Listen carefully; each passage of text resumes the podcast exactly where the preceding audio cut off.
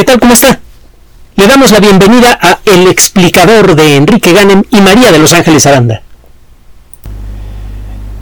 En más de una ocasión le hemos dicho que uno de los aspectos más uh, atractivos de, de esta labor que hacemos y que podemos sostener gracias a su amable atención y de manera especial gracias al apoyo que algunos de ustedes nos otorgan a través de Patreon y de PayPal, es eh, que nos vemos obligados a traerle buenas noticias. Inevitablemente el conocimiento genera mm, nuevas oportunidades, nuevas posibilidades. Incluso cuando ese conocimiento nuevo tiene que ver con eh, cuestiones preocupantes como enfermedades, eh, enfermedades neurodegenerativas. La noticia que le vamos a presentar al principio puede parecer preocupante, pero verá que en la realidad es una muy buena noticia. El mal de Alzheimer es eh, uno de los fantasmas de la era moderna más preocupantes. Hay millones de personas en todo el mundo que sufren esta enfermedad eh, la incidencia parece ir aumentando, es decir, el número de casos por cada 100.000 habitantes en muchos países eh, va aumentando, no solamente aumenta porque aumenta la población, sino porque eh, hay algún factor que parece estar incrementando suavemente la posibilidad de que la gente enferme de Alzheimer. Es una enfermedad lenta y tiene muchos aspectos crueles porque va eh, acabando poco a poco con, con, mucha de la esencia de la personalidad de un individuo. Eh, cuando se habla, por ejemplo, de, eh, de reencarnación, mucha gente piensa en que, bueno, a lo mejor en el pasado yo fui Cleopatra, hay mucha gente que lo piensa, demasiado, por cierto. Y el caso es que si usted se pone a pensar en el asunto, verá que tiene pues, algo de absurdo. Si usted fue otra persona en el pasado y al morir en el pasado se le borró toda memoria de lo que ocurrió, pues el decir que usted fue la misma persona como que no tiene mucho sentido. Nosotros somos una mezcla de nuestras experiencias, emociones, las conclusiones que sacamos sobre lo que nos pasa, eso somos y somos diferentes momento a momento como consecuencia de eso. Conservamos la memoria de, los, de muchos de los eventos que nos convirtieron en lo que somos, pero esa memoria es eh, eh, relativa. Una memoria más intensa para fenómenos así muy que nos marcaron mucho de pequeños y muchas otras cosas se nos han ido olvidando con el paso del tiempo. Pero la cosa es que gracias a lo que recordamos sobre lo que fuimos es que podemos sentir que somos lo que somos ahora. Si se pudiera borrar de golpe esa memoria, hay una novela extraordinaria, eh, en lo personal es una de mis favoritas, una novela de ciencia ficción de Stanislav Lem, del que hemos hablado en otras ocasiones en otro contexto. La novela se llama El Invencible hay una excelente traducción al español eh, de editorial Minotauro. Es verdaderamente deliciosa, eh, oscura y escalofriante. Búsquela y en una de esas hasta se le olvida prender la televisión. Eso podría, podría ser algo bueno.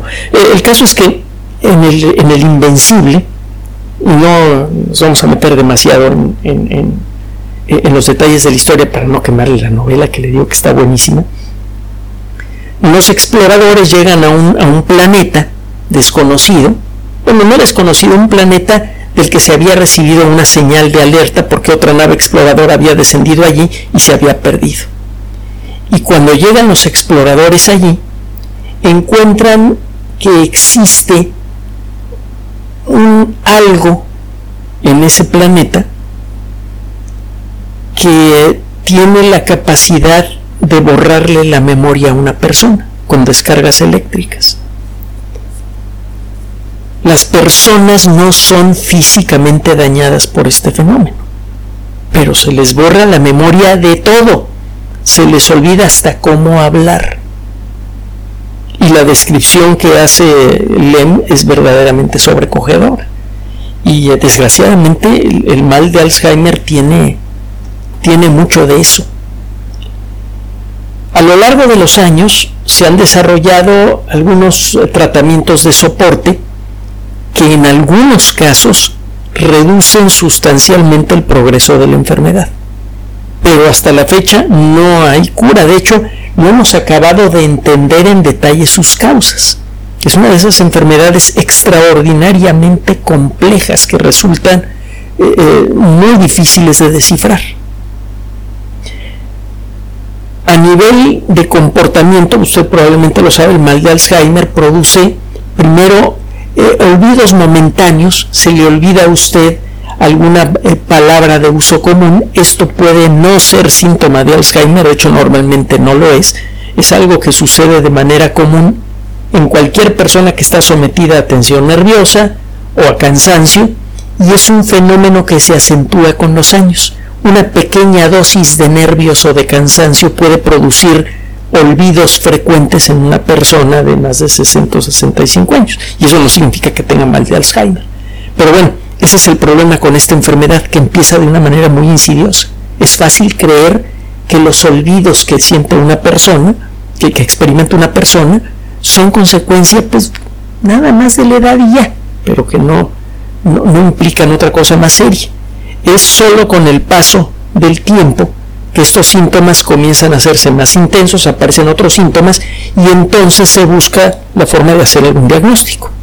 Y normalmente para cuando se hace este diagnóstico eh, la enfermedad ya ha progresado de manera más o menos sustancial. Le digo, hay cosas que se pueden hacer en algunos casos para retroceder, eh, hacer, eh, no que retroceda, pero sí que disminuye el ritmo de desarrollo de la enfermedad. Bueno, pues hasta aquí lo que describimos, lo que ya sabemos y, que es, eh, desde luego, algo que quisiéramos que no ocurriera. Ahora, por el lado positivo, tiene tiempo que se ensayan técnicas para bloquear el Alzheimer que empiezan a funcionar, le digo, de manera limitada en seres humanos. Incluso en algunos casos unas terapias experimentales han logrado detener el desarrollo de la enfermedad, cuando menos por un tiempo. Y en animales ha sido posible prácticamente bloquear el desarrollo de la enfermedad de manera indefinida, pero eso todavía no se refleja en seres humanos. Será cosa de tiempo. Entre los síntomas moleculares que son identificables en el caso del mal de Alzheimer, hay uno en particular que es especialmente importante para los investigadores. En las células atacadas, en las neuronas atacadas, comienzan a aparecer unos granitos visibles al, microscopio, más notables al microscopio electrónico, que están hechos de proteínas que parece que tienen la forma incorrecta. Las proteínas, lo hemos dicho en muchas ocasiones, son moléculas grandes hechas de moléculas más pequeñas, es decir, son polímeros hechos de monómeros. Y hemos hecho en otras ocasiones la comparación. Eh, usted en nuestro idioma puede conformar más de 100.000 palabras diferentes, algunas de ellas bellísimas, otras muy precisas pero no tan bonitas, y eh, todas esas palabras las construye usted apenas con una veintena de letras diferentes. Las palabras son polímeros, las letras son los monómeros.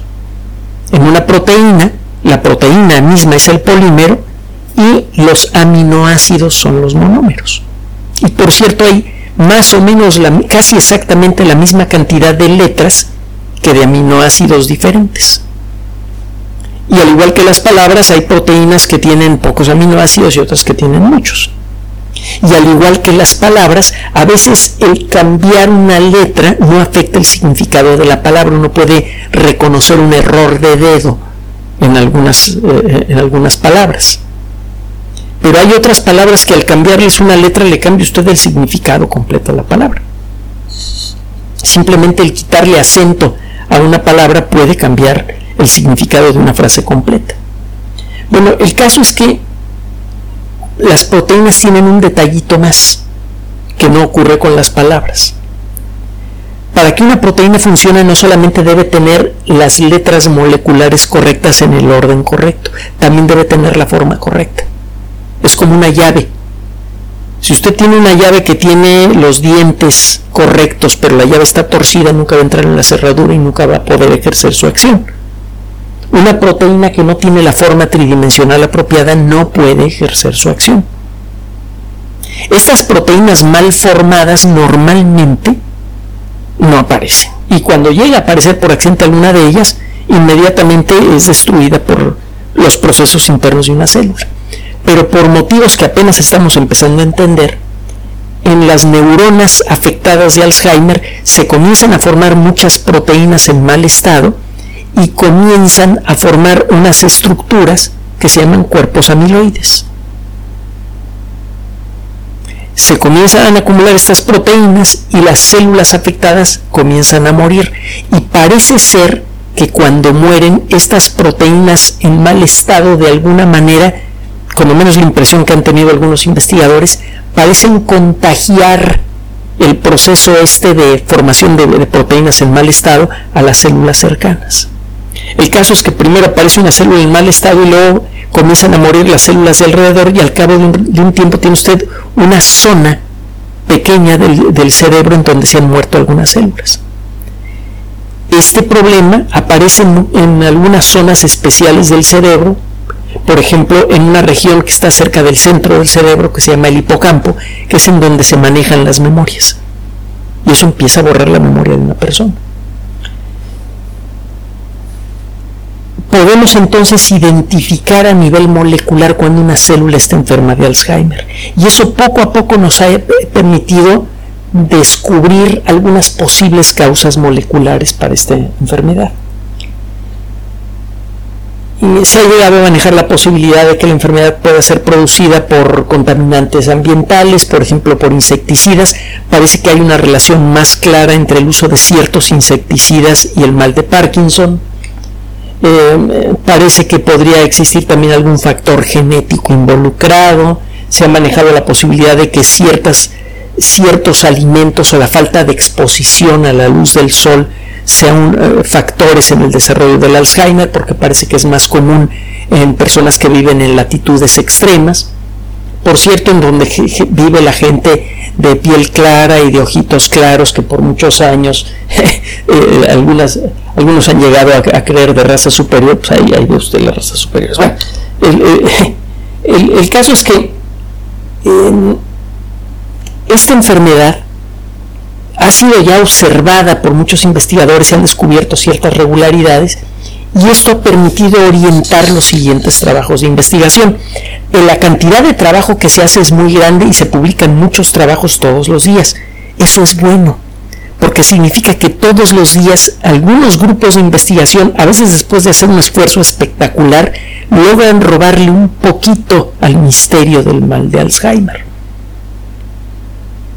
Y con la ciencia pasa lo que con lo que pasa con el ahorro cuando tiene usted una moneda estable es algo que yo creo que casi nadie recuerda en este planeta. En el pasado, cuando uno era chamaco, si usted iba metiendo moneditas de a peso en un, en un cochinito, en una alcancía, al cabo de un tiempo juntaba usted una cantidad muy interesante de dinero que le permitía hacer cosas muy interesantes. Las moneditas de conocimiento, a diferencia de las moneditas de las que hablamos hace un momento, les pasa lo siguiente. Primero, no se devalúan. Una vez que genere usted un conocimiento verificado, ese conocimiento ya está, ya no hay marcha atrás. Cuando usted ya sabe algo, ya no lo desaprende. Y por otro lado, cuando utiliza usted ese conocimiento, el dinero, el dinero de conocimiento, el, el, valor del conocimiento se multiplica. Normalmente cuando utiliza usted el dinero, pues el dinero ya no lo tiene usted. Pero cuando usted utiliza el conocimiento, se queda con el conocimiento que ya tenía y se genera nuevo conocimiento. Bueno, eso es lo que está pasando con el, caso de, de Alzheimer. Hay mucha investigación en todas partes del mundo y como consecuencia de eso, se publican muchos artículos en muchas revistas especializadas e incluso existen revistas dedicadas únicamente a esta enfermedad. Una de las más importantes es el Journal of Alzheimer's Disease, la revista de la enfermedad de Alzheimer.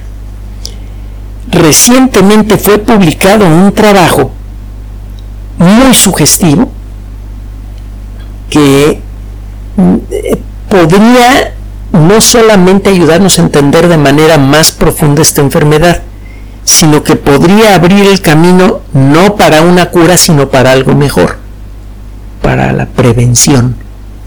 Resulta que estos investigadores se pusieron a estudiar con más detalle la señalización molecular en las células enfermas de Alzheimer y encontraron eh, evidencia de algo que se viene señalando en otras eh, publicaciones anteriores, que las zonas del cerebro afectadas por Alzheimer experimentan el fenómeno de la inflamación. El término inflamación tiene un significado químico muy preciso para los inmunólogos, para los médicos, eh, para la gente especializada. Un tejido con inflamación es un tejido que está saturado con sustancias que afectan el comportamiento del sistema inmune. El sistema inmune está hecho de un tipo peculiar de células que colectivamente llamamos glóbulos blancos. Hay varios tipos diferentes. De eso platicamos durante la pandemia de COVID-19 y a esto vamos a regresar un momento más. A ver qué buena noticia. Estas células no pueden verse y no pueden hablarse entre sí. La forma en la que estas células coordinan su acción para enfrentar una amenaza es por medio de sustancias. Y las sustancias que utiliza el sistema inmune para comunicarse se llaman colectivamente factores de transferencia. Si usted busca en la Wikipedia verá que hay muchas familias de factores de transferencia y en cada familia hay muchas moléculas diferentes. Es un galimatías molecular brutal. Algunas de estas moléculas tienen una función muy muy clara, muy, muy entendida. Por ejemplo, las citoquinas. Las citoquinas son moléculas de alarma. Cuando en algún punto del cuerpo se liberan citoquinas, los glóbulos blancos más agresivos que hay, que son los macrófagos, que son los que hacen chuza con todo lo que no les gusta, comienzan a buscar como perros de caza el olor de la citoquina y comienzan a navegar en esa dirección. Son sustancias que ponen en movimiento a las células, de ahí el nombre citos, kinetos. Citos es célula y kinetos es movimiento en griego. Una citoquina es una sustancia que pone en movimiento algunas células, a las células del sistema inmune. Bueno, eh, usted cuando se pica un dedo, eh, y se le infecta la herida, pues eh, se, le comienzan a producir citoquinas en ese lugar, por eso llegan un montón de glóbulos blancos a destruir lo, que no les gusta en el lugar. como consecuencia de la batalla entre las bacterias y los glóbulos blancos se forma pus. Y bueno, a final de cuentas, normalmente se limpia la infección. Bueno, pues resulta que se está liberando cantidades, eh, eh, eh, está liberando citoquina en cantidades pequeñas en las áreas enfermas de Alzheimer. Y estos investigadores encontraron evidencia fuerte de que la generación de estas citoquinas está asociada con el virus del herpes, el virus del herpes simple. Es un virus que infecta a cuando menos la mitad de toda la población humana en promedio, aunque hay algunos países en donde 9 de cada 10 personas están infectadas por herpes. En la gran mayoría de los casos ese herpes lo que produce a veces son pequeñas molestias en la piel o la aparición de, de uh, aftas en los labios, en particular en los labios, en ocasiones eh, puede llegar a producir síntomas más serios, el, herpes simplex, así es como lo va a encontrar usted en, el internet, herpes con H y luego simplex. Este virus es bien conocido desde hace mucho tiempo y sabemos que es un, una, eh, eh, virus que, que merece atención. Sospechamos que algunas formas de cáncer son promovidas por el virus del herpes. Sospechamos que eh, hay enfermedades relacionadas con la degeneración del funcionamiento del sistema inmune que podrían estar relacionadas también con, este virus. Y el caso es que no hay vacuna todavía para el virus del herpes simplex, eh, del herpes simplex. Y lo que encontraron estos investigadores es que eh, en el caso de las personas de Alzheimer, con Alzheimer que ellos pudieron estudiar, el virus del herpes se activó de una manera peculiar como consecuencia de otro virus, el virus de la varicela. El virus de la varicela es un hermano del virus del herpes simplex. Es otro miembro de la familia de los herpes virus. Eh, la varicela es eh, una enfermedad que se hizo muy común por mucho tiempo en, la población infantil, aparecen un montón de puntitos en la piel, en muchos casos la infección es eh, suave, se produce fiebre, molestia, dolor de cabeza, la enfermedad dura entre 5 y 10 días y muchas veces se desvanece. En algunas personas, sobre todo en adultos, cuando aparece la enfermedad, generalmente es más severa muchas enfermedades infantiles cuando se sufren en la edad adulta se vuelven bastante severas. A veces estas enfermedades además facilitan la entrada de otras enfermedades al cuerpo y pueden llegarse a producir superinfecciones que llegan a ser fatales. Bueno, el caso es que la varicela parece activar de una manera especial al virus del herpes que se encuentra dormido en distintas partes del cuerpo. El material genético del virus, esto todavía no se entiende con suficiente claridad, pero el material genético del virus del herpes puede quedar metido en una célula sin que la célula lo lea y se ponga a fabricar copias del virus. Es como si el virus estuviera figurativamente hablado dormido en esta célula. Es solo en ciertas circunstancias que se comienzan a producir muchas copias del virus y se declara una infección. Cuando menos en algunos casos el virus del herpes simplex es activado por el virus de la varicela y cuando se activa el virus del herpes el cuerpo reacciona generando esta señal de alarma de citoquinas. Cuando se producen citoquinas en exceso, el tejido afectado por este exceso de citoquinas comienza a verse afectado por la actividad del sistema inmune y comienza a degenerar. Entonces hay motivos para creer, de acuerdo con estos investigadores, que cuando menos en los casos que ellos estudiaron, el Alzheimer se disparó porque en algunos puntos se activó el virus del herpes como consecuencia del virus de la varicela. El virus de la varicela fue el factor indirecto que disparó el problema. Un virus mide mucho menos de una milésima de milímetro. Mire, el, coronavirus SARS-CoV-2 es de los virus más grandes eh, conocidos de los que afectan a los seres humanos. Se han encontrado algunos megavirus en el mar que son del tamaño de una bacteria grande, incluso más grandes que una bacteria. eso no eh, es un rollo que no tiene que ver con lo que le estamos contando. en seres humanos, los virus más grandes que encuentra usted tienen aproximadamente como la cuarta parte de una milésima de milímetro. Por ejemplo, SARS-CoV-2. Estos virus son mucho más pequeños y están por todos lados. Usted puede decir, híjole, qué noticia tan terrible me está dando. Eso significa que si que hay millones de personas en todo el mundo que tienen dormido el virus de, del herpes en el cuerpo y que pueden ser activados por virus de varicela que podrían estar por todas partes porque además hay mucha gente que enferma de varicela y a veces ni cuenta se da, o que es portadora del virus. Qué mala noticia, no, no, espéreme. Primero, este descubrimiento abre nuevas rutas de investigación para el desarrollo de tratamientos efectivos. Si se logra demostrar, y parece que hay buenos motivos para ello, que las placas de Alzheimer comienzan a aparecer, las zonas del cerebro en donde comienza comienzan a morir las células, aparecen como consecuencia de la activación del virus del herpes, entonces ya sabe usted qué fenómeno tiene eh, que, intervenir. Tiene que buscar mecanismos moleculares que impidan la activación del virus del herpes. Eso de pronto orienta el trabajo de muchos grupos de investigación en una sola dirección y eso siempre ha tenido efectos muy positivos en el desarrollo de la ciencia. Es lo que acaba de pasar con SARS-CoV-2. Segundo, hay tratamiento para el herpes.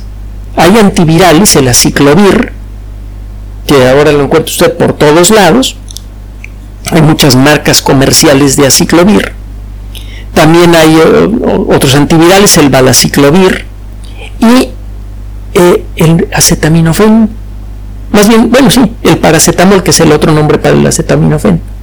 El paracetamol tiene efecto antiviral. Eh, no hay que abusar del paracetamol en exceso, mal utilizado puede producir efectos graves en el hígado, en el riñón, etcétera. Aunque sea un medicamento que se vende sin receta, hay que irse con cuidado. Pero el caso es que sí hay tratamiento para el herpes. Y hay vacuna contra la varicela. de, arranque eso significa que con que contaríamos con las armas moleculares apropiadas ahora para empezar a limitar la dispersión de esta enfermedad. Me falta un detalle más. Los investigadores sospechan que otros factores, además del virus de la varicela, podrían disparar la activación del virus del herpes. Habría que buscar la manera de eliminarlo de nuestro cuerpo o cuando menos entrenar a nuestro cuerpo para evitar que el virus se active demasiado.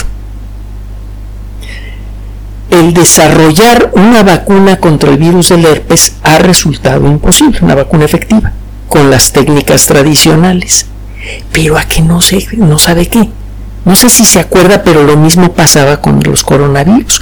Por décadas, nada más por el gusto de hacerlo, muchos grupos de investigación trataron de desarrollar vacunas contra los coronavirus. Luego que por gusto, porque los coronavirus durante toda la historia de la medicina y hasta finales del siglo pasado nunca produjeron una sola enfermedad grave. Entonces el desarrollar una vacuna contra una enfermedad ligera pues, no le interesaba a mucha gente. Pero bueno, todos los investigadores que trataban de utilizar técnicas clásicas para desarrollar vacunas contra coronavirus fallaban.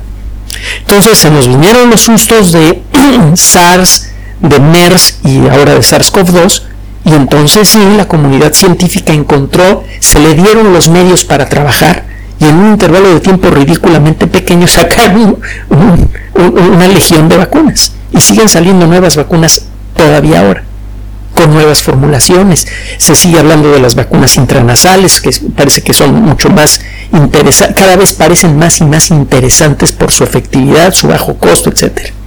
Entonces vamos a seguir viendo nuevas versiones de la vacuna. Ya sabemos entonces, ya tenemos nuevas técnicas que nos permiten fabricar vacunas contra virus que antes se resistían a nuestras técnicas para construirlas. Entonces hay buenos motivos para creer que utilizando técnicas similares, las mismas técnicas o similares que las que usamos contra SARS-CoV-2, pero dirigidas contra el herpes, podríamos llegar a controlar las infecciones por herpes, tanto las activas como las que están dormidas. Y si eso es cierto y lo que sospechan estos investigadores es correcto, ya le pegamos al mal de Alzheimer. ¿Sabe? El, hacer ciencia es inevitablemente una actividad inconscientemente optimista. Lo hemos dicho en muchas ocasiones antes. Cuando usted acumula conocimiento, tarde o temprano acaba haciendo cosas que antes no se podían hacer. Recuerde, mientras exista gente haciendo ciencia en el mundo y en general, sí hay excepciones, pero en general los científicos tienden a ser personas que hacen su trabajo con la mejor de las intenciones. Entonces, cuando a esta gente se le permite trabajar sin estorbos, lo que hoy es imposible, mañana se volverá cotidiano. Lo que hoy es incurable, mañana podría ser evitado con una simple vacuna.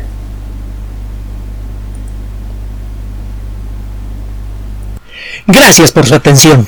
Además de nuestro sitio electrónico www.alexplicador.net, por sugerencia suya tenemos abierto un espacio en Patreon, el explicador Enrique Ganem, y en PayPal, el explicador patrocinio por los que gracias a su apoyo sostenemos este espacio. Puede usted descargar gratuitamente estos audios en formato MP3 en Spotify y en iTunes como El Explicador sitio oficial y en SoundCloud como El Explicador y con formato de video en YouTube en El Explicador sitio oficial. Recuerde nuestras redes sociales de siempre, Twitter Enrique-Ganem y en Facebook Enrique Ganem sitio oficial, El Explicador y los grupos que usted ya conoce. Finalmente, el explicador siempre somos María de Los Ángeles Aranda y Enrique Ganem. Gracias.